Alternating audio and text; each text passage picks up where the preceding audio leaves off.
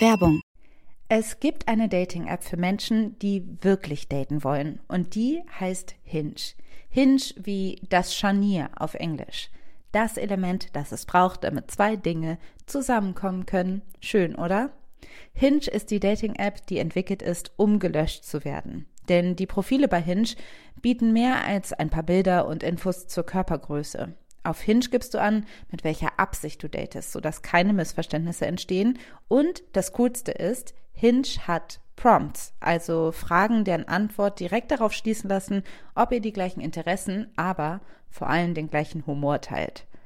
Und Hinge möchte Dating wirklich für alle zu einem schönen Erlebnis machen, weshalb Hinge zusammen mit der LGBT-Organisation GLAD Prompts für die LGBTQ-Plus-Community entwickelt hat.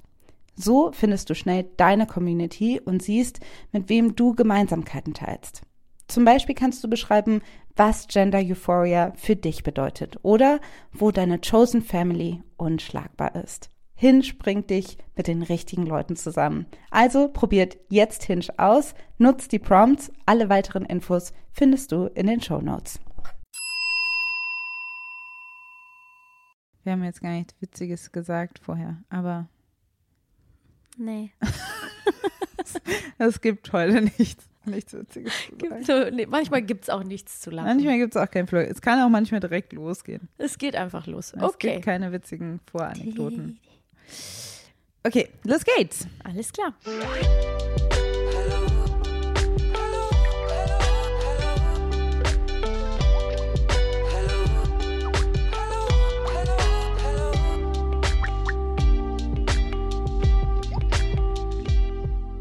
Hallo und herzlich willkommen bei Feuer und Brot.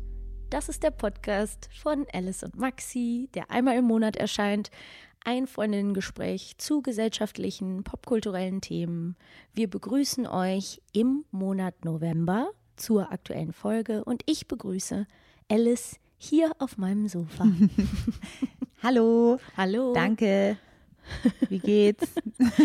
ähm, ganz gut. Ich bin heute ein bisschen angeschlagen. Hört man vielleicht auch meine Nase so ein bisschen zu. Ich hänge ein bisschen in den Seilen. Aber ich habe äh, der, Alice lieb, der lieben Alice gerade schon etwas vorjammern dürfen und ähm, Es war kein Jammern. Nein. Es war einfach nur ja, manchmal hängt man in den Seilen. von einfach etwas, ein bisschen, genau, ein bisschen einfach reden. Es ist auch immer besonders schön, wenn wir dann hier zusammenkommen und dann gibt es immer erst, wir treffen uns zum Podcasten und dann gibt es immer erstmal schön einen Coffee, dann gibt es einen kleinen Snack, heute waren es ein paar Haferkekse und ein bisschen Obst und dann wird immer erstmal ein bisschen geplaudert. Das sind immer schöne Stunden und da müssen Ja, wir uns stimmt. immer bremsen, weil wir sonst gar nicht mehr anfangen zu podcasten. So sieht's aus. Ja. Und vor allen Dingen eben, es ist Sonntag, wir nehmen Ja. meistens am Wochenende auf. Wir müssen es uns auch ein bisschen schön machen. Genau, und das haben wir hier gemacht. Wir sitzen unter zwei kuscheligen Decken, herbstlich draußen. Es ist schon richtig frisch und cold. Und ähm, ja, wir haben heute natürlich auch wieder ein Thema mitgebracht. Aber vorerst ähm, wollte ich noch mal ganz kurz mit dir auf die letzte Folge eingehen. Unsere Ja. Folge zum Thema That Girl. Es ist ja manchmal sehr interessant, welche Themen dann so auf einmal so besonders viel Aufmerksamkeit bekommen. Ich war auch überrascht, ehrlich gesagt. Also positiv überrascht. Ja. Ich dachte, ja gut, gut, dass die Leute anscheinend ähm, viel beschäftigt. Ja, weil diese Folge wurde wirklich extrem viel angehört, extrem viel geteilt, also auffällig und vor allen Dingen auch so andauernd, ähm, also durchgängig, immer wieder so. Ne? Also meistens ist es ja so, dadurch, dass wir nur einmal im Monat erscheinen, dass wir dann so den meisten Traffic irgendwie zwei Wochen haben. Das war in diesem Fall natürlich auch so, dass sie am Anfang mehr Aufmerksamkeit bekommt, aber sie wurde immer weiter und wird auch bis jetzt immer weiter gut geklickt und gehört. Das freut uns natürlich. Das äh, zeigt uns, dass wir mit dem Thema einen guten Riecher hatten. Ganz Ja. einfach. Ne? Nee, ich, ähm, man, ich glaube, gerade bei That Girl ist es dann wahrscheinlich so, ähm, vielleicht hat es gut zu unserer Hörerinnenschaft gepasst, aber es ist dann halt doch so überraschend, weil man sich gar nicht bewusst ist, ist es etwas, was jetzt viele Leute konsumieren, was viele Leute kennen, Ja. ob sich viele Leute damit beschäftigen.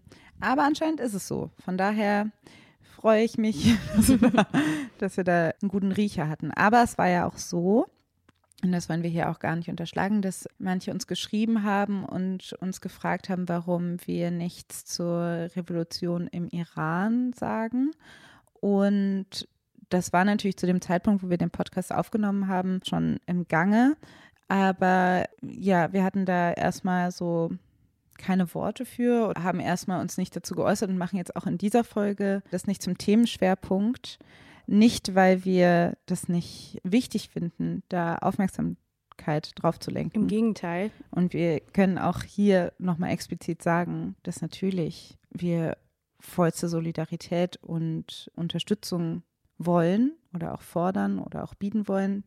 Aber dadurch, dass sich das Thema sehr rasant entwickelt, es natürlich eine politisch auch komplexe Situation ist und wir uns bei dem Thema nicht so gut auskennen, habe ich einfach das Gefühl, oder wir waren uns eigentlich ziemlich einig, dass wir dazu keine Folge machen wollen oder können, die einen größeren Mehrwert bietet, als das andere machen können. Absolut. Wir waren uns vor allen Dingen auch einig, dass wir es ähm, in der Zeit, die wir zur Verfügung haben, oft für die Vorbereitung und für das Auf die Beine stellen unserer Folgen es uns nicht ähm, möglich gewesen wäre, etwas auf die Beine zu stellen, was unserem persönlichen Qualitätsanspruch auch ausreicht. Ich mache das auch mal ganz transparent. Also erstmal ist es so, wenn wir uns überlegen, was wir besprechen wollen, dann überlegen wir oft, was ist ein Take und sind Sachen, die Alice und Maxi jetzt in ihren Funktionen hier als Podcasterin und das, was sie sonst noch mitbringen, wo das einen Mehrwert hat, was wir dazu sagen können. Mhm. Und natürlich recherchieren wir und wir bereiten uns vor, aber es ist halt wirklich die Frage, also hätten wir eine Folge zum Thema Iran, die Situation im Iran machen wollen, hätten wir definitiv ExpertInnen einladen müssen, fragen müssen, mhm. weil wir das sonst nicht geschafft hätten, eine äh, angemessene Folge zu ähm, bewerkstelligen. Und das war, ist einfach eine unglaubliche, ist ein Riesenaufwand, ist ein journalistischer Aufwand. Und unsere Folgen mit mehreren Gästen sind definitiv die aufwendigsten gewesen in der Vorbereitung, in der Nachbearbeitung. Also ich finde es schade natürlich, dass das würde ich jetzt im Nachhinein anders machen. Ich hätte auf jeden Fall, finde, wir hätten es ansprechen können, transparent machen können in der ja. Folge, warum wir das nicht tun oder warum es uns nicht möglich war. Aber du hast auf deinem Instagram-Account dich sehr wohl zu Wort gemeldet, ich auf meinem tatsächlich auch. Es ist so, dass ich den Feuer- und Brot-Account mehrheitlich alleine betreue und da aber auch nicht mich immer in der Lage sehe, für uns beide gleichermaßen zu posten. Also ich mhm. möchte auch nicht in deinem Namen sprechen. Deswegen ist dieser Instagram-Account hm, zeitweise oft sehr stillgelegt. Das ist einfach so. Und ähm, das vielleicht einfach nur noch mal so als Erklärung, wie es dazu kam. Das heißt aber natürlich nicht, dass wir nicht ja hier in vollster Solidarität und Unterstützung dabei sind und dass wir uns auch damit beschäftigen natürlich. Also auf jeden Fall, das tun wir und ähm, das wollten wir an der Stelle auch nochmal ganz klar sagen. Genau. In die Shownotes packen wir Podcasts oder Informationen, die wir hilfreich fanden zu dem Thema, falls ihr euch da weitergehend mit beschäftigen wollt. Wahrscheinlich sagen wir auch oder reden vielleicht auch nochmal im Dezember drüber. Ja, stimmt. Bei der Jahresabschlussfolge. ja, genau. Im Dezember nehmen wir uns ja immer raus, dass wir ähm, ein bisschen so eine freiere Folge machen. Das hatten wir ja schon letztes Mal angedeutet. Und ich muss sagen, da freue ich mich auch immer drauf. Seit über Monate geht das. Ey, ich habe schon so eine kleine äh, Datei äh, in meinen Notizzetteln auf dem Handy und ja. äh, schreibe mir da immer so ein bisschen rein, was ich empfehlen könnte oder wo ich vielleicht was mhm. zu sagen möchte. Mhm. Genau. Aber jetzt zu unserem Thema heute. Ja, also wie gesagt, man könnte eigentlich denken, es ist so ein Thema, das geistert schon seit Jahren rum und es ist jetzt auch irgendwie wirklich nichts Neues. Aber nur weil es nicht neu ist, heißt es nicht, dass es nicht relevant. aktuell ist oder relevant ist oder das Thema gelöst ist. Und Dinge entwickeln sich ja auch immer weiter. Wir wollen heute nämlich auf die Fast Fashion Industrie gucken oder die Modeindustrie im Gesamten. Da geht es aber um eigentlich eine ganz bestimmte Frage, die auch auf andere Diskurse übertragen werden können. Wir machen es quasi am Beispiel Fast Fashion fest, aber es geht eigentlich um die Frage, wie klassistisch sind Nachhaltigkeitsdiskurse, Debatten oder inwiefern ist eine Klassismuskritik an Nachhaltigkeitsforderungen legitim was meinen die ja, damit? genau. Das ist natürlich mal jetzt sehr, das hat sich jetzt sehr groß und ein bisschen akademisch angehört. Aber Im Endeffekt meint es die Kritik an der Kritik, also in der Fast Fashion Debatte, der Kritik an, am Konsumieren von Fast Fashion kam ja sehr oft die Forderung auf, Leute müssen weniger kaufen, Mode muss teurer sein, muss fair produziert werden, es muss nachhaltiger produziert werden, weil Fast Fashion unserem Planeten schadet und nicht nur unserem Planeten, sondern auch vielen Menschen, die auf diesem Planeten wohnen und in der Produktion für diese schnelllebige Mode ausgebeutet werden. Das heißt, daraus ist die Forderung, dass alles teurer wird, eine sehr logische. Dann kann man es sozusagen darauf übertragen, dass Leute gesagt haben, es haben aber nicht alle Leute Geld für faire Mode. Nicht jeder kann sich teure, nachhaltige Kleidung leisten. Das ist ganz klar. Es ist nicht zugänglich für alle. Und wo fangen wir an? Die Kritik daran ist klassistisch. Jeder Mensch sollte das Recht haben, sich Mode und Fashion leisten zu können. Not everyone can afford to dress sustainably, guys. Let people live. That's not an excuse, though. That's so classist. Stop telling poor people they can't wear nice clothes. Not sure how that's classist. There are many ways to practice sustainability that don't include shopping fast fashion. Wow. This girl thinks everybody's rich. Not all of us are rich enough to live in the city.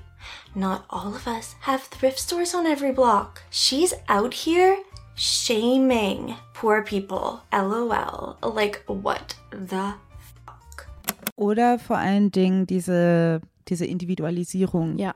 der Probleme. Stimmt. Also, dass hinter diesem, wenn wir alle unseren Beitrag leisten, dann verändern wir die Welt, denken, was, würde ich mal sagen, vor ein paar Jahren die Lösungsansätze waren, die bei Fast Fashion quasi promoted wurden. Ein bisschen diesen Leistungsgedanken oder so, wir können das Problem individuell lösen. Du, dieses Problem gibt es einfach nur, weil du als einzelner Mensch Genau. ähm, einfach nicht genug machst dagegen. Und vor allen Dingen kriegen halt diejenigen, die ja unter diesen Strukturen besonders zu leiden haben, dadurch, dass sie wenig Geld haben, unter anderem den meisten Druck ab bei diesem Lösungsansatz. Dass Ja. man einfach denkt, okay, aber also Ich habe dafür kein Geld, was wollt ihr von mir? dann heißt es ja, aber man kann ja auch das Geld ein bisschen sparen und sich dafür aber eine Mhm. gute Jeans kaufen. Aber die Frage ist, kann man das Leuten selbst gesellschaftlich abverlangen, Mhm. zu sagen, ja, okay, dann hast du halt eine gute, nachhaltige Jeans und du trägst nur die Ja. und andere wechseln alle, deine Freundinnen wechseln zwar alle drei Tage das Outfit, da bleibt immer noch ein gesellschaftlicher Druck, sich irgendwie modisch anzuziehen. Also daher kommt quasi dieses Recht auf Fashion Ja. weil es auch um gesellschaftliche Teilhabe geht, weil Auf Mode quasi gesehen wird als eine Form von gesellschaftlicher Teilhabe. Und wenn man da ausgeschlossen wird, das wissen viele Leute, die mit wenig Geld aufgewachsen sind, dass das was ist, was einen besonders gestresst hat oder viele Leute besonders gestresst hat. Also ich glaube, daher kommt diese Forderung, alle sollten sich leisten können oder alle sollten irgendwie ähm, modisch sein können oder die Fähigkeit, die Möglichkeit haben, sich auch stylen zu können, wie sie wollen, weil es ja auch eine Frage von Selbstausdruck Genau, ist. von Selbstverwirklichung. und wir gehen sicherlich gleich nochmal auf den Gedanken Mode ist Teilhabe ein im Laufe der Folge, aber nochmal einen kleinen Schritt zurück. Du hast äh, sehr richtig gesagt, vor ein paar Jahren gab es eben viel, viel mehr diese Individualisierung des Themas. Klimakrise wurde immer aktueller, wurde immer ja, allgegenwärtiger, wie, wie schlimm die Situation ist. Und es gab diese Zero-Waste-Ansätze, Unverpacktläden haben aufgemacht. Also wirklich viele, ich habe wahnsinnig viel gesehen zu, wie kann man Müll vermeiden, wie kann jeder Einzelne, wenn ich als kleiner einzelner Mensch, als Rädchen im System es schaffe, auf möglichst viel zu verzichten, dann können wir die Welt verändern. Und Ja. dem gegenüber steht eben dann eine andere Stimme, die, ne, wo, was du jetzt gerade beschrieben hast, die eben sagt, so, ja, bringt aber alles nichts, wenn die Big Player währenddessen machen, was sie wollen und ähm, ja, so viel abfeuern, verbrennen und die Umwelt weiter verschmutzen. So. Ja. Und welches sind die Diskurse, die wir meinen, auf die das auch anwendbar ist? Ein Beispiel wäre mit Sicherheit die Massenproduktion von Fleisch. Man kann es auf die Flugdiskussion, Flüge, darf man noch fliegen, Flugscham anwenden. Flüge müssen teurer werden, ja, aber was ist mit Leuten, die sich das nicht leisten mhm. können, sollen nur noch reiche Leute fliegen können. Im Kleinen kann man das dann wieder aufs Auto runterbrechen. Benzin muss teurer werden und so weiter. Äh, Diesel soll abgeschafft werden, dürfen nicht mehr in den Städten fahren. Was machen Leute, die aber ein altes Dieselauto fahren und so weiter und so fort. Ja. Also das sind sozusagen die Diskurse, die wir meinen, wo sich immer wieder dieser Kreislauf sozusagen, diese Katze selber in den Schwanz beißt. Richtig, ja. Und das ist irgendwo auch nachvollziehbar. Wir gehen da auch nochmal genauer drauf ein. Aber auf der anderen Seite ist es auch frustrierend, weil man denkt, ja, aber was ist denn was dann die Lösung? Mhm. Und weil das an der Modeindustrie ein sehr klassisches Beispiel ist und weil es halt immer noch ein Beispiel ist, was auch auf Social Media natürlich nochmal anders gefeiert wird als jetzt Fleischkonsum ja. oder auch eventuell Corona-bedingt auch diese ganzen Reise, der Reisecontent ist, finde ich, auch ziemlich zurückgegangen im Vergleich zu vielleicht noch ein paar Jahre davor. Vielleicht steigt das auch wieder an. Aber das, was quasi geblieben ist, was sich auch durch die Pandemie getragen hat, ist Mode bleibt. Also Leute tragen ihre cuten Outfits und präsentieren die auch. Und es ist eigentlich komplett egal, welche politische Einstellung man hat. Also fashionable ist überall beliebt. Es ist eigentlich egal, ob in welchem politischen Spektrum, alle lieben Mode. Ja, alle absolut. lieben irgendwie einen guten Style, einen ja. guten Stil. Und das heißt, es fördert irgendwo, wenn in einer Social Media Logik, wo man immer gerne mehr vom Gleichen sieht, in unterschiedlichen Varianten, fördert es natürlich, wenn man merkt, oh, man kriegt hier für sein cooles Outfit Likes, dann fördert es natürlich auch irgendwie wieder zu sagen, ja, okay, dann möchte ich mich öfter in coolen Outfits fotografieren.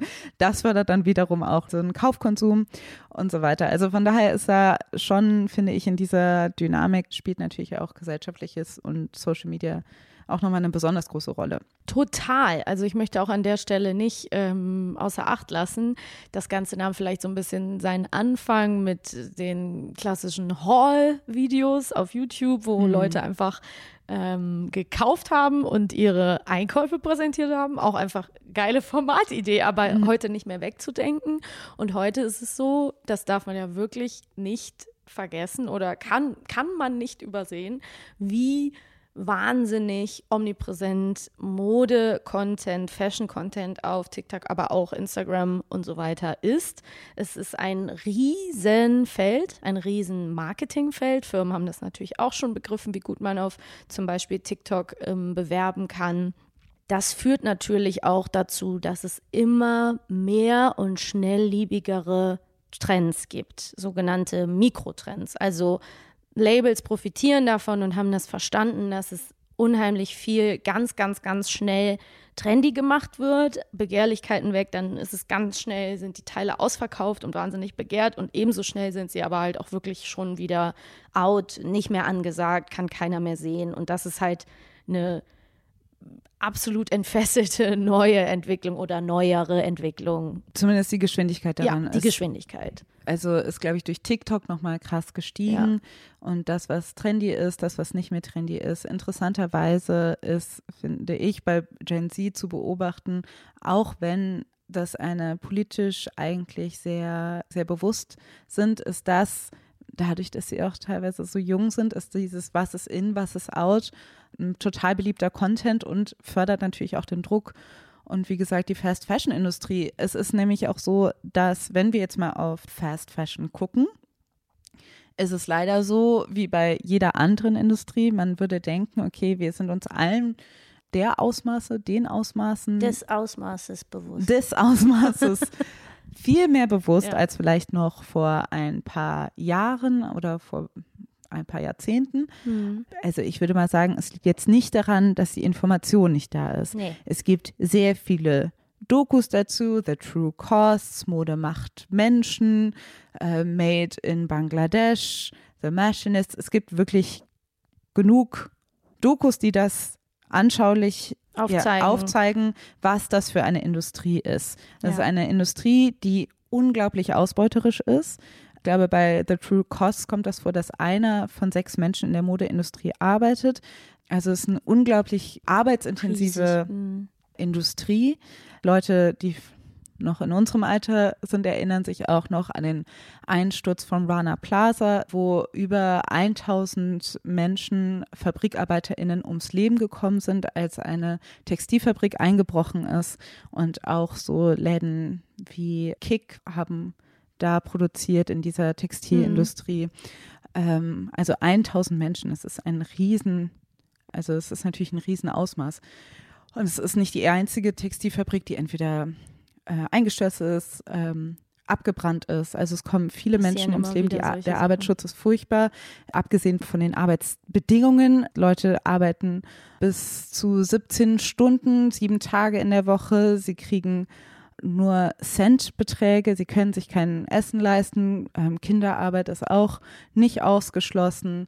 Die Umweltfaktoren sind schrecklich. Es verbraucht unglaublich viel Wasser, es verschmutzt unglaublich mhm. viel Wasser und vor allen Dingen fördert es extrem viel Mikroplastik.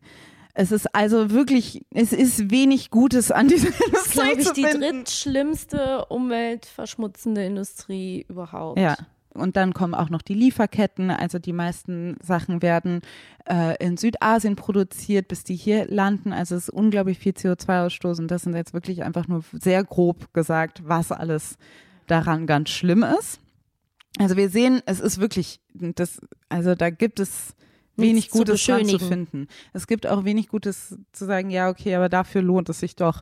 Na, wirklich echt eigentlich nicht. also das ist Fast ja, Fashion, absolut. die Ausmaße jetzt gerade. Das heißt, wir haben das alles irgendwie äh, mitbekommen und dann hat es bei vielen Leuten aber einen ähnlichen Effekt wie auch die ganzen Fleischdokus oder so. Ja. Das ist halt, dann kommt man vielleicht davon ab oder man sagt vielleicht für eine Woche, nee, das mache ich jetzt nicht mehr und dann ist man aber auch, dann geht es dann wieder weiter. Aber abgesehen davon, dass unsere Wahrnehmung gestiegen ist und unser Konsumverhalten sich minimal verändert, wachsen diese Märkte auch total. Also auch die Modeindustrie wächst total. Als wir jung waren, waren quasi die bösen Zara, H&M, ja, C&A und mittlerweile hat sich der Standard ja schon so verschoben, dass man denkt, die sind ja gar nicht mehr die schlimmsten, weil wir haben jetzt mittlerweile neue Players neue wie Player Shein, wie Shein, Naked oder wie das heißt. Ja, und Primark. Also, AliExpress ist auch so ein mh, Genau, ähm, also das, sind, also das Massenproduktion eigentlich noch schneller noch günstiger und noch mehr produziert. Früher gab es sowas wie Mode-Seasons mhm. und das waren eigentlich vier.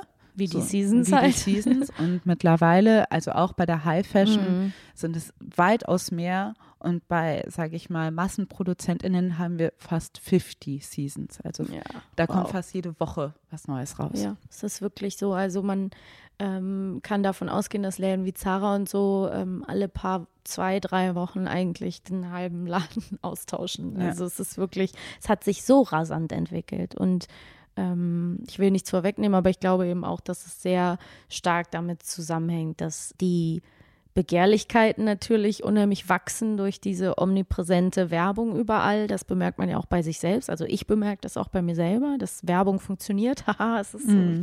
it still works. Mhm. Ähm, und werde ich sicher gleich auch nochmal ähm, drauf eingehen, wie es bei mir so ist. Aber gleichzeitig finde ich auch, dass diese Diskussion der Teilhabe und alle möchten immer alles sofort haben und alle haben das gleiche Recht, alles immer zu haben, da auch, ja, auch leider mm, schlechte Auswirkungen hat. Also es ist leider einfach so, so leid es mir tut. Das ist natürlich eine Kontroverse, aber das, wer soll entscheiden, wer sich alles leisten darf. Das ist klar, das kann ich nicht entscheiden, das will ich auch nicht bewerten. Aber es hat auf jeden Fall keine gute Auswirkung, dass alle Leute denken, ähm, ja, ich will das aber auch. Ich will auch jede Woche 20 neue Teile und deswegen kaufe ich mir die halt bei Shein und Co. Das Problem ist ja auch, dass es die Kultur wird insgesamt angehoben. Also ja. es war ja, sagen wir mal, Massenproduktion gibt es jetzt schon seit ungefähr Mitte des 20. Jahrhunderts. Also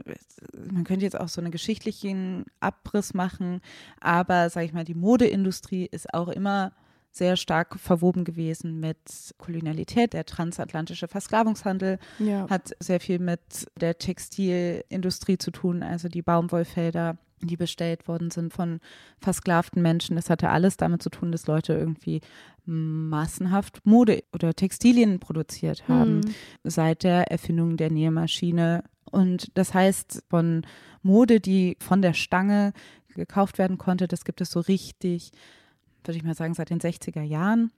Man kann auch an der Modeindustrie sehr stark absehen, wie das so von der Versklavung hin zur Kolonialisierung, Industrialisierung, also wie das alles miteinander zusammenhängt und wie diese Industrie sich auch immer diesen neuen Gegebenheiten angepasst hat und mm. wie die mhm. Ausbeutung irgendwie verrutscht ist sozusagen an unterschiedliche Stellen auf dieser Welt. Also als die Versklavung beendet wurde in den USA, ist auch allmählich die Textilherstellung in den sogenannten globalen Süden gerückt. Ja. Also es ist halt, die Ausbeutung hat nicht aufgehört in der Hinsicht. Das Sprechen über Armut hier mhm. Ähm, in diesem Diskurs blendet sehr oft die Situation und Armut im globalen Süden aus. Ja. Das ist so ein bisschen auch das Ding. Also es wird gegeneinander auf irgendeine Art auch ausgespielt ja. in dieser Debatte.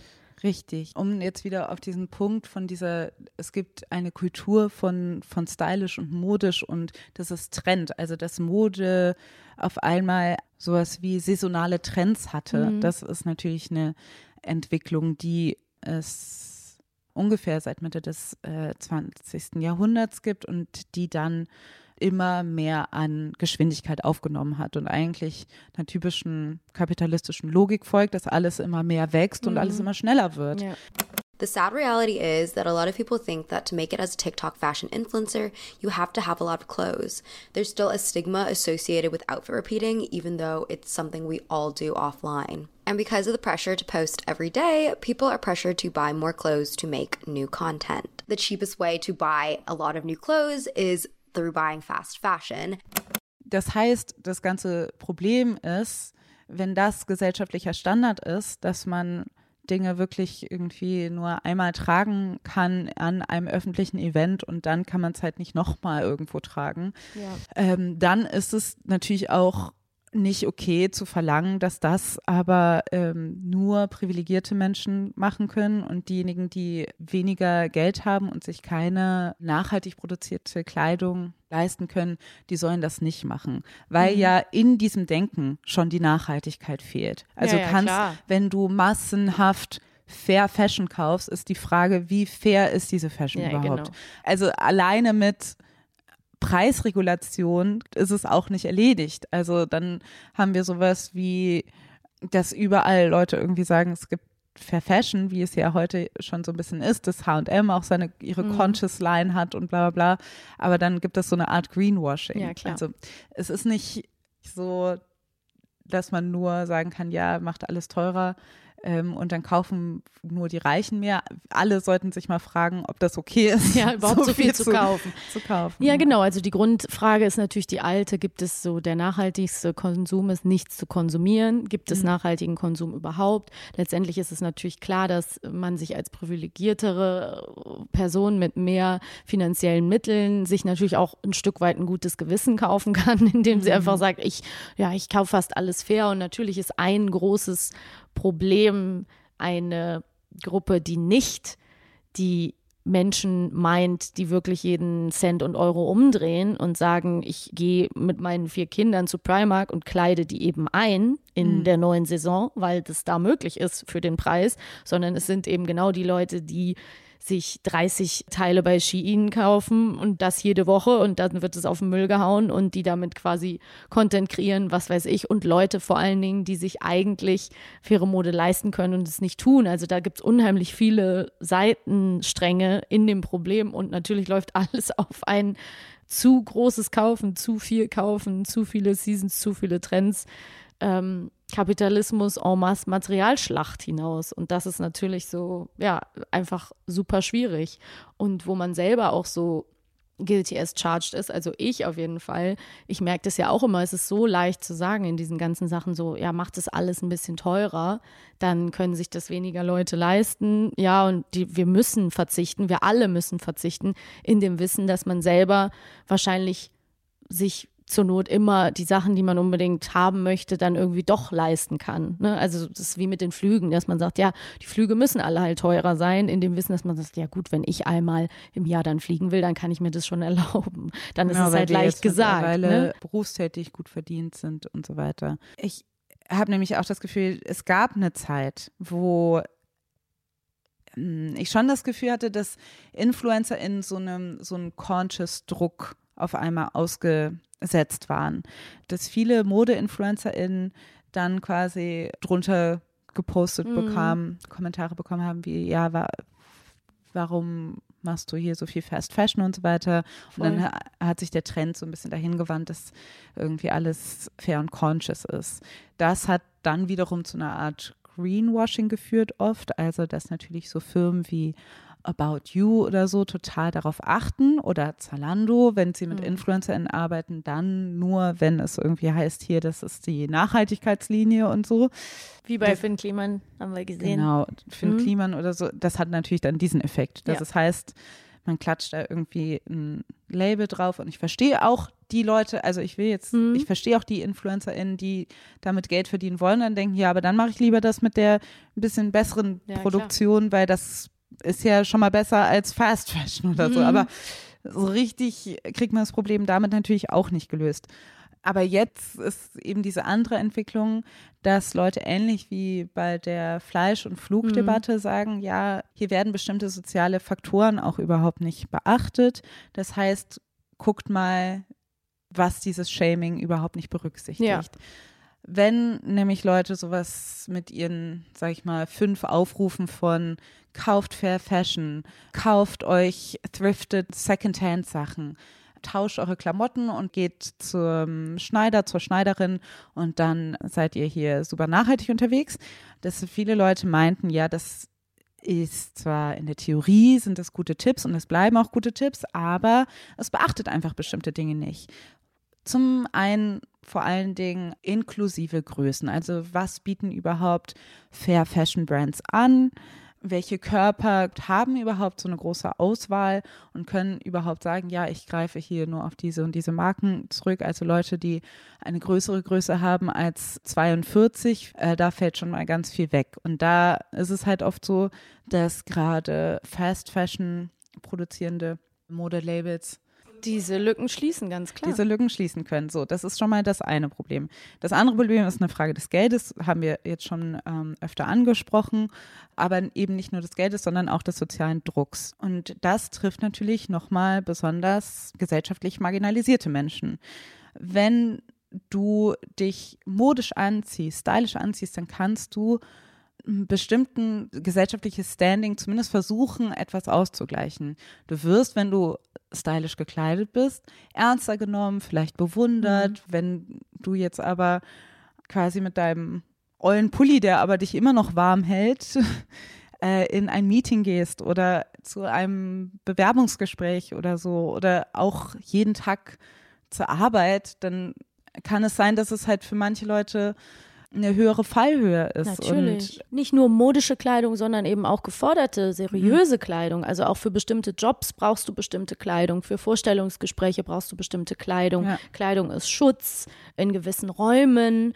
Frische, saubere Kleidung äh, tragen ne? beeinflusst natürlich den gesellschaftlichen Blick, wie er auf dich fällt. Also es sind natürlich viele Faktoren, ganz Ja. genau. Ich wollte dich nicht unterbrechen, Nee, nur aber auch- ergänzen, weil das Ja. eben ja natürlich untersch in unterschiedlichen Räumen einfach Schutz, äh, Privilegien mitbringt und ja, dir auch die Möglichkeit bringt, äh, anders aufzutreten. Ja. Wenn du ein gutes Händchen hast in Kombination mit Mode, ist es eine Karrierechance oder ähm, ja, du bekommst Aufmerksamkeit und vielleicht ganz andere Möglichkeiten. Ja. Also auch nicht weiße Menschen. Ich weiß, Ja. dass das auch versuchter Schutz ist, Blicke irgendwie umzudrehen oder sich anzueignen oder da einfach bestimmte Statements rauszuholen. Für queere Menschen ist das Ganz auch so. klar. Also es ist, oder Kleidung ist halt nicht nur Funktion. Gerade in Gesellschaften, wo es um Individualität geht, wird Mode einfach, hat die einfach ein gewisses Standing. Das heißt, da einfach so zu tun, als ob dem nicht so sei und zu verlangen, nehmt es doch alles einfach nicht so wichtig, ist natürlich einfacher gesagt als getan, weil wer macht den ersten Schritt? Also wer, ist, wer sind die Ersten, die dann quasi sagen, okay, wir verzichten jetzt auf Style, weil es quasi unfair ist, das den Leuten zuzuschieben, die ohnehin schon mit viel mehr Dingen zu kämpfen haben. Das heißt, wer löst sich von diesem ähm, sag ich mal, ein Gefängnis, von diesem Style-Gefängnis, Style-Hamsterrad, in dem wir uns alle befinden. Das ist schwierig. Du hattest ja auch äh, in der Vorbereitung diesen Satz aufgeschrieben von dem Chef von äh, Zara, der damals ähm, Fast Fashion auch als Demokratisierung der Mode bezeichnet hat, was ich einfach sehr äh, treffend fand und interessant, dass er das damals schon so gesagt hat. Und Ja. ähm, Das war in den 90er Jahren, Genau, mit, in ja. einem Bericht stand das. Und so denken Leute das jetzt auch mittlerweile, dass Mode etwas ist, was allen Leuten zugänglich sein sollten. Und er sprach da tatsächlich von, Mode soll nicht mehr ein Privileg sein, sondern es soll quasi für alle da sein. I like million dollar deals. Where's my pen? Bitch, I'm signing. I like those Balenciagas, the ones that look like socks. So when she says those Balenciagas, the ones that look like socks, she's talking about these shoes, which cost about 800 bucks. So pretty soon Zara started selling these for 60 bucks. For $60, you could basically be a discount version of Cardi B. Und dieses Denken, man muss auch sagen, zum Beispiel der Begriff Fast Fashion geht auch auf Zara zurück, so hat die New York. Times Mhm. nämlich auch die Produktionsmechanismen von Zara äh, genannt in einem New York Times Artikel in den 90er Jahren. Das heißt, ja, das eine geht halt mit dem anderen einher. Wenn man sagt Mode für alle, das geht nur mit ausbeuterischen Bedingungen. Und die Frage ist halt auch, wer ist mit alle gemeint? Genau. Du hast ähm, auch sehr treffend hier aufgeschrieben für uns, dass es nämlich, naja, Mode ist bis heute immer noch so, dass sie nicht komplett maschinell hergestellt wird. Das heißt, jedes Teil geht immer noch an irgendeiner Stelle durch eine menschliche Hand. Und es gab ja auch vor ein paar Jahren immer wieder so Fälle, wo in den Klamotten eingenäht Hilferufe gefunden wurden. Ne? Inwiefern das zum Das Teil ja auch auch teilweise Teil, genau aktivistische Aktionen waren ähm, oder eben nicht. Das will ich jetzt gar nicht äh, sagen. Ich will nur noch mal darauf hinweisen, dass es da einfach vor ein paar Jahren Diskussionen gab, Themen gab und man sich das so ein bisschen klarer gemacht hat. Und der Gedanke, Demokratisierung der Mode, Mode für alle zugänglich, für alle Trends gleichermaßen zugänglich zu machen, das ist ja so ein bisschen die Frage, inwiefern das halt komplett die Menschen außer Acht lässt, die diese Mode ja herstellt. Also da hört es dann auf. Und da wiederum ist ja irgendwie der Punkt, wo wir jetzt landen und sagen, ja, das ist aber wirklich ein Problem. Ja. Also, Also es kann ja auch irgendwie nicht die Lösung sein, so gut ich das nachvollziehen ja, kann. ich auch, klar. Und es auch ein, ein berechtigter Punkt ist, kann halt nicht die Lösung sein, okay, dann lassen wir das jetzt und wir belassen das jetzt mit der Modeindustrie so, wie es ist, weil sonst wäre es ja ungerecht. Also es ist ungerecht, auf internationaler Ebene ist es schon ungerecht. Und vor allen Dingen wird es so oder so enden, weil wir werden uns es nicht mehr allzu lange, kann das nicht aufrechterhalten werden, Genau, alleine schon, weil der Wasserverbrauch einfach so immens hoch ist. Das auf jeden Fall in Zeiten des Wassermangels müssen wir uns auf jeden Fall was Neues überlegen.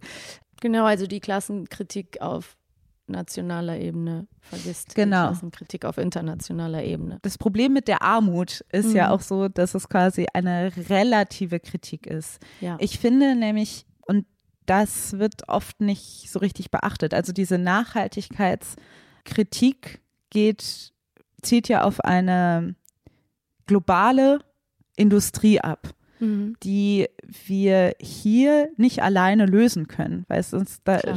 es ist unglaublich komplex, da stecken ganz viele Faktoren mit drin, weil die Industrie global ist. Mhm. Die ganze Welt hängt mit drin sozusagen.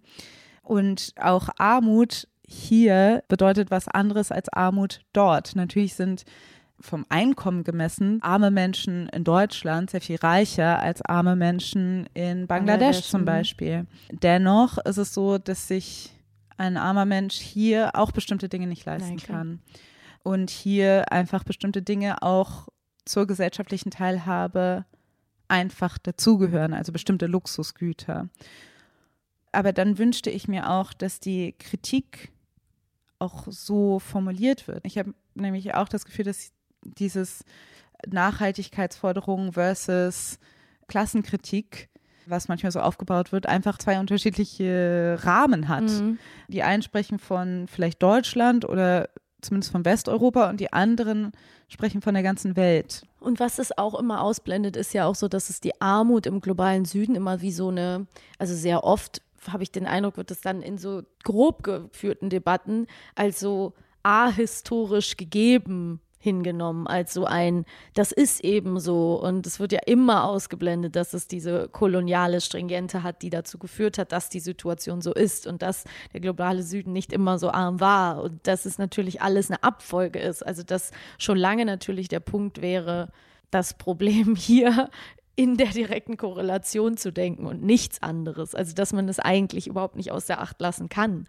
Aber es wird ständig getan. Und ich habe auch das Gefühl, das ist jetzt wieder so ein bisschen so eine Klammer, aber dass es eben auch ja, je, je düsterer die Zeiten immer aussehen, ne, für jeden Einzelnen, aufs Individuum gedacht, habe ich das, das Gefühl, dass natürlich, und das merke ich bei mir selber auch, dass man immer mehr die eigenen Begehrlichkeiten wieder entschuldigt und immer Mhm, mehr dieser. Gedanke von, ich gönn mir das jetzt. Dieses Jahr mache ich es mir an Halloween richtig schön und kaufe die 20 Plastikkürbisse und die sieben neuen Lichterketten und äh, es gibt für jede, also es ist ja, hört bei Mode nicht nur auf, ich wende das wirklich so auf diese, auf jeden Feiertag, auf jedes Fest. Es ist wirklich gang und gäbe, dass wir überall sehen, ach, jemand macht es sich so schön. Ist es wholesome? Ich will auch eine Million Kerzen in den passenden Weihnachtsleuchtern und so weiter. Also dieses, es ist so, es endet bei, kulminiert bei den Kardashians, die für jeden Kindergeburtstag einen Vergnügungspark hinstellen mit dem Motto des jeweiligen Kindes und ändert bei uns im Einzelnen, die das sehen und denken, ja, beim ganz Kleinen bin ich dann ja gar nicht mehr schlimm, wenn ich mir nur die 45 Köpfe und die sieben Kerzen für Weihnachten Ja. kaufe. Ne? Aber es ist am Ende immer wieder so, dass der Anspruch an sich natürlich falsch ist. Ja. Und dass wir natürlich, also ich bin nicht frei davon. Ich kaufe zu viele Klamotten, definitiv. Das weiß ich. Und Ich auch. Auch nicht nur faire Mode. Und das ist, also ich bin absolut selbst betroffen davon. Ich habe immer wieder, dass dieses Marketing auf mich wirkt und dass ich immer wieder neue Sachen haben will und Ja. so weiter. Also das, Das ja. will ich hier auch mal, ich möchte auf drei Sachen eingehen. Ich fange von hinten an. Ich auch. Also wenn wir hier darüber sprechen, dann nehmen wir uns gar nicht aus. Also Mhm. ich weiß auch, zum Beispiel letztens war ich bei einer Lesung und oder ich brauchte noch irgendwas. Ah ja, das war für einen Radiopreis. Ja, ja. Genau, da hatte ich gemerkt, ah, ich habe mir gar nichts zum Überziehen, brauche ich da eigentlich noch einen Blazer und dann habe ich mir einen bei H&M gekauft, weil es schnell geht und weil es zugänglich ist und weil weil es günstig ist. Und dann ähm, zack, weißt du, so convenient ist es. Und natürlich gibt es dann immer Dinge, die man eben mal schnell braucht und dann kann man sich einfach schnell was holen und dann gibt es eben diese Sache, dass diese Begehrlichkeiten gerade in diesen stressigen Zeiten das Konsum einfach so ein bisschen das Opium fürs Ja, ja, Volk es ist. beruhigt. Und man äh, versucht gerade, wo man Dinge wie Arbeit und alles so hinterfragt und denkt, wozu mache ich den ganzen Scheiß? Sondern denkt, wenigstens kann ich mir davon was kaufen. Ich kann Mhm. mir, ich kann es mir richtig schön machen und jetzt kaufe ich mir halt diese schönen neuen Sachen, die ich da sehe. Und man gönnt sich was. Das glaube ich Vorhänge zu. auch. Vorhänge zu. Aber weil man auch weiß, weil man auch viel mehr begriffen hat, dass man ganz genau weiß, es macht überhaupt gar keinen Unterschied für die gesamte CO2-Bilanz. Wenn ich jetzt aufhöre, mir diese Hosen zu kaufen, man fühlt sich als Individuum auch so machtlos. Denkst du, es ist doch total egal, ob ich jetzt hier, was weiß ich, das jetzt mache oder nicht mache. Der Drops ist eh schon gelutscht. Also da ist, Ja. glaube ich, auch eine steigender Nihilismus oder vielleicht Hedonismus auch Hedonismus, galore. Mhm. Fatalismus. Auf jeden Fall, äh, je mehr wir merken, okay, wir kriegen es nicht gebacken, desto mehr reißt es auch ein, weil man denkt, Du, dann, also wenn das Ende der Welt eh schon kommt, dann will ich nicht diejenige sein, die die ganze Zeit sagt, oh, ich habe mir aber, ich habe aber mir nichts Outfits. gegönnt. Dann möchte ich mir auch es richtig schön machen. Das ist, glaube ich, das eine Problem. Und wir sehen halt so viel Materialismus wie, Ja. also ist ja out of control und wir feiern es auch in Re Reality-Shows. Da, also die Mhm. Art Leute von Superreichen so. gab es halt auch vor ein paar. Jahren noch nicht so massiv wie jetzt gerade. Also die schiere, es gibt immer noch natürlich im Vergleich zur Weltbevölkerung relativ wenige MilliardärInnen, aber es gibt auch so viele wie nie. Wie zuvor. noch nie. Und es ist halt einfach, also the amount of money, die die haben, ist, es ist einfach insane. Ja, Es ja. ist absurd. Und deshalb denkt man natürlich, ja, okay, wenn du hier halt einfach drei Yachten hast, was soll ich, wenn ich hier jetzt einfach mal mir einen schönen 20 Kürbisse. drei Tanktops und einen Pulli kaufe, dann ist es wirklich scheißegal. Ja, ja. Und so ein bisschen stimmt es ja auch. Also, dass wir es mit individuellen Lösungen nicht schaffen werden. Und das ist ganz besonders diese individuellen Lösungen besonderen Druck auf Menschen mit weniger Geld ausübt. Das haben wir jetzt schon festgestellt. Die Sache ist, warum würde es sich lohnen, trotzdem Hm. achtsam zu sein in dem eigenen Konsumverhalten. Ich glaube, zum einen, gerade für die Älteren, man ist auch Vorbild, also nicht nur für Kinder, aber auch für, für das Umfeld. Also ich glaube schon, dass es insgesamt um eine gesellschaftliche Haltung geht. Auf der einen Seite kann man sich Ja, doch. Fragen? Wertschätzen. Wertschätzung, es geht um eine bestimmte Kultur. Also was sehen wir denn als normal an? Wo gehen wir denn mit? Also Widerstand lohnt sich auch, auch im Konsumverhalten. Es ist ähnlich wie mit jedem anderen, wie mit Rauschmitteln oder so, wie mit Trinken oder Rauchen oder keine Ahnung was. Man kann natürlich sagen, ja, ich bin eigentlich dagegen, ich weiß, dass es schlecht für die Gesundheit ist und so weiter. Aber wenn jetzt Gesetze kommen würden, die so sagen würden, das ist, wird jetzt. Mhm. ist jetzt nicht mehr erlaubt, wärst du dann okay damit? Mhm. Oder bist du dann doch so tief drin, dass du denkst, hey, warte mal, nee, das will ich jetzt nicht, dass das aufhört. Das ist so ein bisschen das Problem mit Konsum. Also, dass Mhm. man denkt, ja, man kann sich natürlich, solange der Stein eh rollt, kann man sagen, ja, dann kann ich da auch mitmachen. Aber bist du dann bereit, sobald es quasi, Nicht weiß ich geht. nicht, nicht mehr geht, würdest du dann da mitgehen? Und da weiß ich manchmal nicht, ob Ja. das so einfach ist. Ich ähm, finde vor allen Dingen, jetzt, wo du die Billionaires angesprochen hast, man fühlt sich halt auch als Individuum oft so machtlos, so David gegen Goliath mäßig, weil man so denkt, ja, aber wenn wir alle aufhören wollen, dann also irgendwie Leute, Unternehmungen versuchen, das Klima zu schützen, die Welt zu retten, dann wird sowieso werden Billionärs das zu verhindern wissen und mit ihrer Lobby äh, da schön den Riegel vorsetzen und sagen, ja, aber ich komme und baue mein Tesla-Werk in deinen Brandenburger Wald, was willst du machen? So, ne? Also das ist so ein bisschen der eine Gedanke, der sich natürlich scheiße anfühlt. Und ich will nur noch ganz kurz, ich will da nicht zu tief reingehen, aber weil du jetzt schon das Stichwort Rauschmittel benutzt hast. Und es soll jetzt keine Entschuldigung sein, oh, oh, diese Leute sind alle ähm, krank, das meine ich nicht. Aber ich fände es auch schön, wenn wir als Gesellschaft wieder ein bisschen mehr oder überhaupt auch über ähm, Kaufsucht reden würden. Ja. Also, weil ich glaube, dass sehr viele Menschen kaufsüchtig sind. Ich war in meinem Leben auf jeden Fall auch schon kaufsüchtig und würde sagen, in Wellen bin ich es manchmal immer noch. Also man kann ja einfach die Charakteristika einer Sucht ähm, sich mal angucken und sagen, man fühlt sich schlecht, wenn man es nicht machen darf. Es hat psychische Auswirkungen. Man hat immer das Gefühl, morgen höre ich auf, ich kaufe nie wieder was und dann schafft man es nicht. Also wenn man es nicht schafft, auf etwas zu verzichten, ist es dann schon eine Sucht. Ne? Also Ja. dass man, oder wenn ich gesagt habe, eine Zeit lang in meinem Leben, ich kaufe mir keine Klamotten mehr, habe ich das auf was anderes verlagert. Ne? Also dann bin ich in einen Buchladen gegangen und habe für 120 Euro Bücher gekauft oder sowas, ne? die ich nicht brauchte oder was auch immer. Also das wollte ich einfach nur kurz anmerken, weil ich Ja. glaube, dass das viele Menschen betrifft und es wird aber so gar nicht besprochen. Es wird nicht besprochen, weil es ja eigentlich auch gewollt wird. Genau, also es, es wird be be gefördert Also überall. was, so. Genau, was machen wir hier? gilt als normal. Wir haben eine Ja, ja. unglaubliche Produktschwemme in ungefähr jedem ja. Markt, in jeder Industrie. Und gleichzeitig werden drei 100.000 Bücher produziert über Achtsamkeit und Nachhaltigkeit. Ja, so. ja, so ja, kann man, also so das Paradoxon daran. Also am Ende, es ist alles nichts Neues. Alles wurde schon gesagt. Ja, Achtsamkeit, Consciousness, bla bla bla bla bla. Und nichts funktioniert. Capsule Wardrobe Capsule- funktioniert auch nicht. Ich arbeite seit drei Jahren an meiner Ja. fucking Capsule Wardrobe. Seit drei Jahren, It's a lie. It's a lie und dann kriegen wir jedes Jahr eine neue Capsule Ja, Wardrobe. genau. Ich weiß nicht, ob das die Lösung sein kann.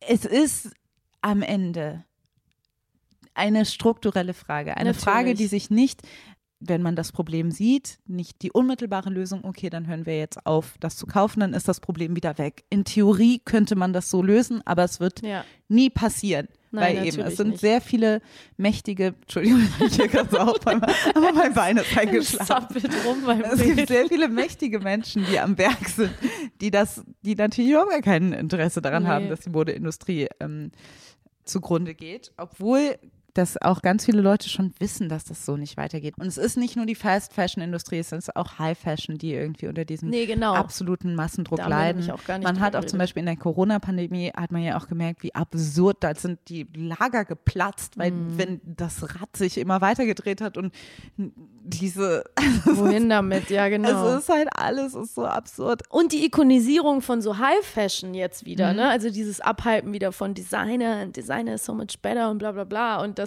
ja keiner so richtig darüber reden möchte, wie beschissen die Modeindustrie im Allgemeinen auf allen Ebenen All- auch einfach ja. ist. Ne?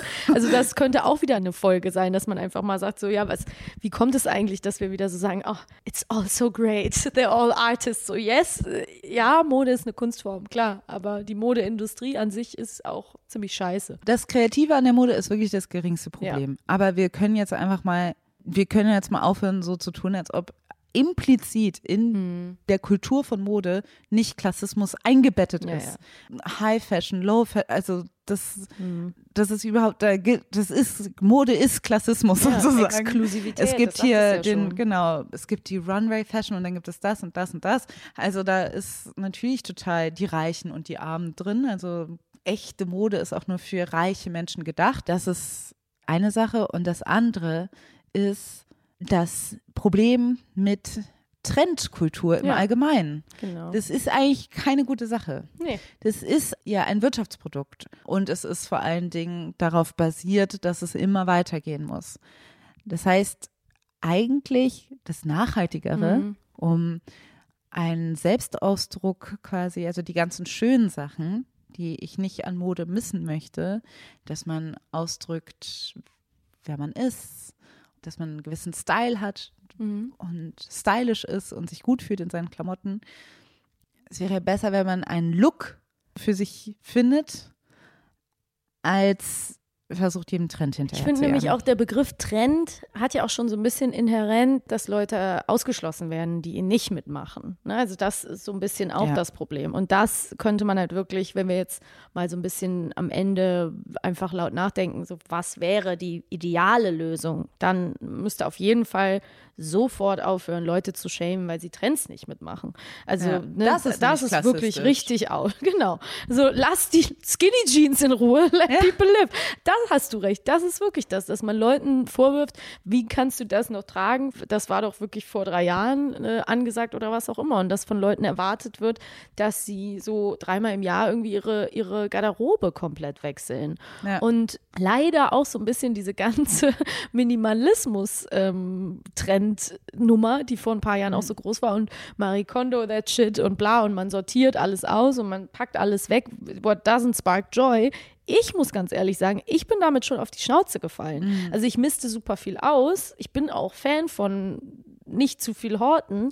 Das Aber ist so ein, auch wieder ein slippery slope, aber du kaufst dir super viel neu, was du schon mal hattest, muss man ganz ehrlich sagen, wenn du es nicht aufhebst, weil ja, dieses Jahr sparkt die grüne Jeansjacke keine Joy mehr, weil du kannst sie nicht mehr sehen und sagst, ich werde nie wieder diese Jeansjacke tragen, aber Newsflash, in vier Jahren ist es wieder da und du denkst dir, ach, ich hatte aber schon mal eine grüne Jeansjacke, so warum habe ich die weggetan? Ne? Also das ist jetzt nur ein Beispiel, aber so mit Farben ist mir das schon super oft passiert, dass man denkt, man kann es nicht mehr sehen und ich habe eine Sache weggetan, wo ich nach zwei Jahren dachte, ähm, ja, die hätte ich jetzt aber wieder ganz gerne. Also ich bin dazu übergegangen, wirklich nur Sachen rauszutun, die mir nicht mehr passen. Ne? Also, oder die, wo ich wirklich sage, ach komm, da freut sich jemand anders einfach viel mehr drüber als ich. So.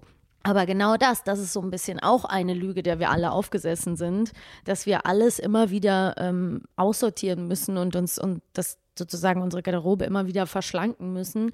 Und dann, ja, vergessen wir aber, wie viel dann doch wieder zurückkommt. So. Ja. Genau. Das ist nämlich auch so ein bisschen das Problem, diese falsche Nachhaltigkeit in der Hinsicht dann alles immer wegzugeben und alles zu versecondhanden. Also da gibt es auch Mhm. auf kleiner Ebene ist es ein bisschen falsche Nachhaltigkeit, finde ich. Also es ist besser, als Leut Sachen direkt neu zu kaufen, definitiv. Klar. Aber es ist auch, wenn es weiterhin Trends gibt, dann funktioniert dieses ganze Second-Hand-Denken auch nur bedingt, weil dann Leute natürlich auch nur bestimmte Klamotten Second-Hand kaufen wollen. Und vor allen Dingen auf globaler Ebene ist es auch so, dass es eigentlich auch ganz furchtbare Auswirkungen hat. Also wir denken ja keine zwei Sekunden darüber nach, wo die ganzen Tonnen und Tonnen und Tonnen Ja. von Klamotten, die wir nicht mehr tragen, überhaupt landen. Hm. Sie landen dort, wo sie auch produziert werden oder dort, wo Hm. äh, die Baumwolle gepflückt wird oder angebaut wird. Sie landet im globalen Süden und überschwemmt da jegliche Märkte. Deshalb ist es auch unmöglich äh, oder so gut wie unmöglich im globalen Süden, dass die irgendwie eine eigene Modeindustrie aufbauen, weil da nämlich alles ähm, Hinkommt. hinkommt. By the way, solange es Trends gibt und solange die auch so schnell vorangehen, wird das mit Secondhand auch nicht so richtig zu lösen sein, glaube ich. Also es ist schon anfreunden mit dem, mit dem, was man hat, für länger Ja. und auch aufhören, Leute zu schämen. Ja, shame, also so kein Modeshaming, kein, was sind die neuen hottesten Trends. Also es ist ja auch eine ganze Kultur, eine ganze Industrie, die da zusammenbricht, wenn man nicht mehr die Zeitung aufschlagen kann, die die neuen hottesten Trends zeigen. Die Zeitung ist gut, ja, auf jeden Fall. Ne? Also es ist ja auf Social Media einfach auch so groß. Und es ist auch, man denkt dann immer so, ja, in Deutschland ist es ja noch nicht mal so big wie woanders. Ne? Also, dass man viele Leute checken gar nicht, was Trend ist. Gerade so ein bisschen ältere Generation. Aber bei jüngeren Leuten ist es eben doch total krass. Und ich meine, es war selbst bei uns damals schon so, dass man dachte, ich will aber Puma-Schuhe und ich brauche irgendwie die Miss 60 Jeans. Und natürlich hat man die sich dann nicht immer leisten können und dann vielleicht mal eine bekommen oder was Ja. auch immer. Ja, Aber auch der Druck kurze, war da, so klar. Ja, genau, kurze kann ich ja auch. Also meine Erfahrung mit Mode war, also ich hatte, ich Mhm. hatte wenig Geld für Klamotten, als ich aufgewachsen bin. Ich habe viel von meiner Schwester vererbt bekommen. Und weil die nämlich schon mit 15 angefangen hat, in den coolen Klamottenladen Mhm. zu arbeiten, hatte die halt so immer so ein Hookup mit so, dass die coole Klamotten hatte. Dann versuch, habe ich mir immer versucht, da irgendwie was zu leihen. Aber ich habe meine Sachen alle nur nicht mal bei H&M oder so gekauft, weil das schon relativ teuer war. Aber bei so Läden, die halt irgendwelche, weiß ich nicht, Paris Fashion Ja, oder so. Oder so. Also so, das sind halt genau Ja. Solche Sachen, also so super Polyester und so weiter, da habe ich mir die Sachen gekauft und war nie super stylisch, war nie super modisch und dann habe ich halt mit 17 angefangen bei H&M zu arbeiten und habe Geld verdient, was ich auch gebraucht habe. Ich habe 25% Rabatt auf H&M Klamotten bekommen und dann habe ich natürlich auch irgendwie dann auf einmal coolere Klamotten tragen können.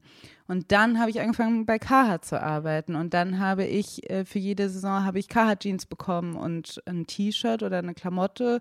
Hat man hier mal was bekommen, dann hat, gab es Verträge mit an oder Deals mit anderen Läden, dann konnte ich mir bei American Apparel was leisten und so weiter.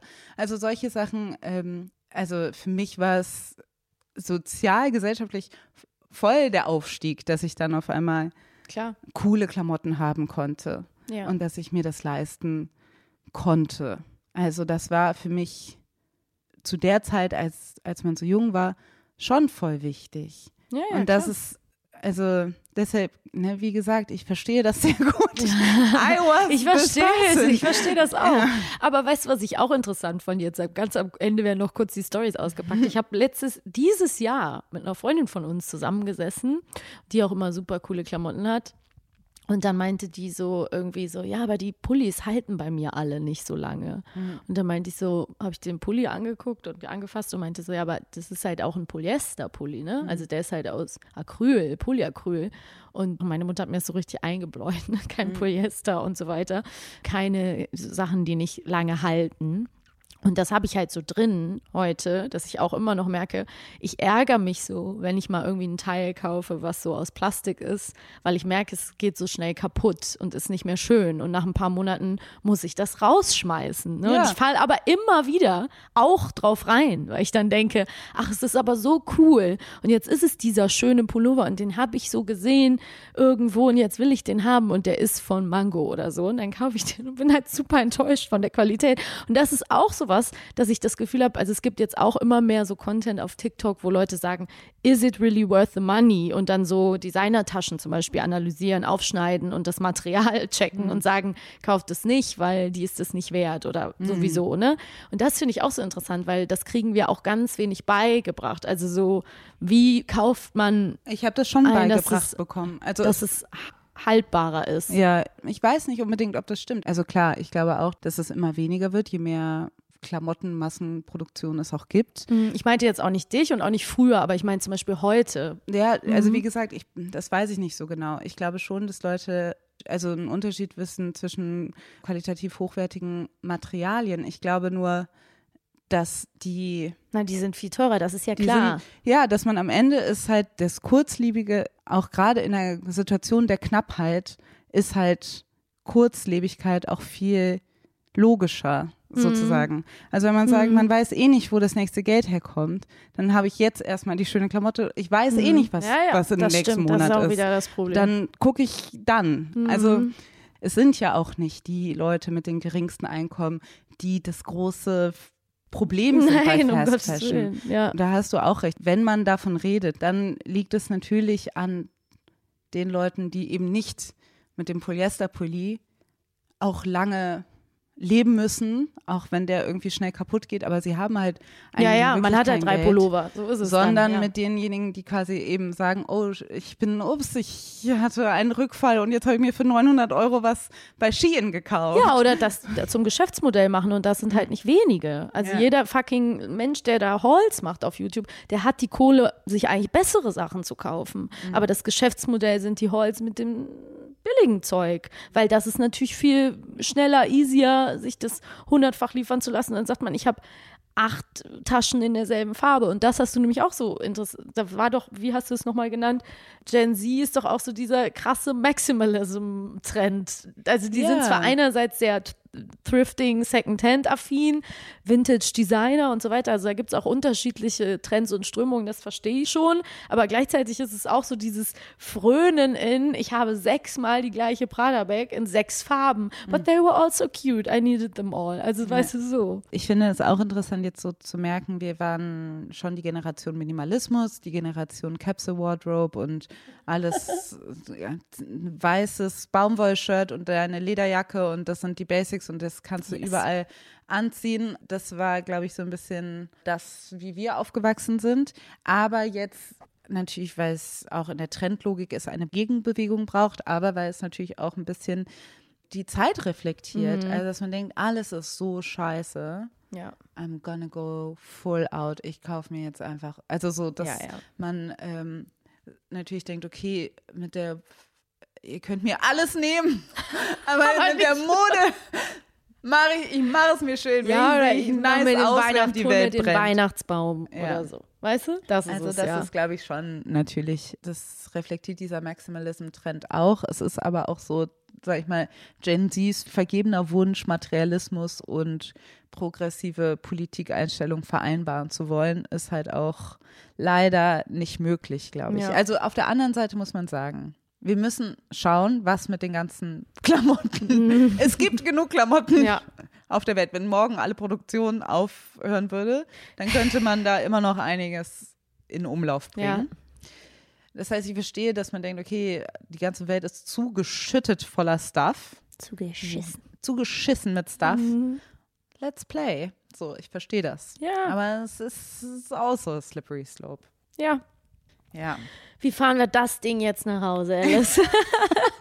ja, es gibt da nicht den, den, leider nicht den guten Punkt, auf dem wir landen, weil letztendlich ist es einfach so, wir haben jetzt viele, viele Dinge angesprochen und eigentlich mhm. kennen wir alle die Lösung und ihr, unsere ZuhörerInnen, wisst ja auch schon Bescheid. Ihr wisst ja, wie es ist. Ihr wisst, das Beste ist eigentlich nichts kaufen und wenn dann natürlich nachhaltig kaufen, Dinge reparieren, ähm, Dinge aufheben und gucken, ob sie nochmal wiederkommen und eben nicht nur auf Mode bezogen, auf alles Mögliche. Ne? Gucken, kann man Geräte reparieren, was kann ich tun und natürlich ist das sehr ermüdend, weil man immer wieder merkt, ich als Individuum bewirke herzlich wenig. Werde, Dennoch ist es ja.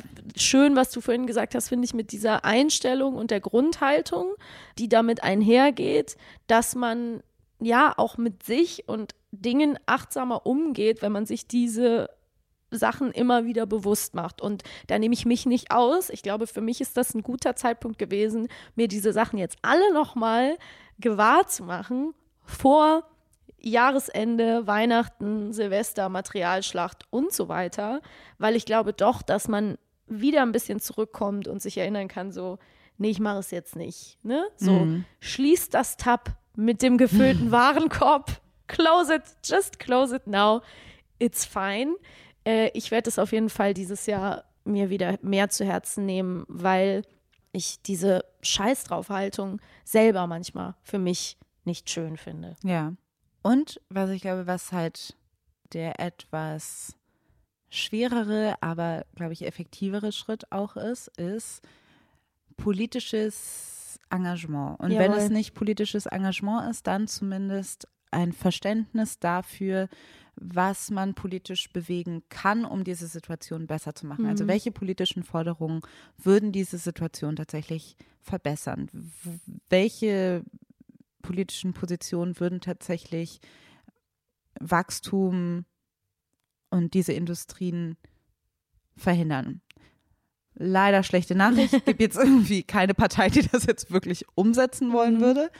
Aber die Sache ist, dann muss man es fordern.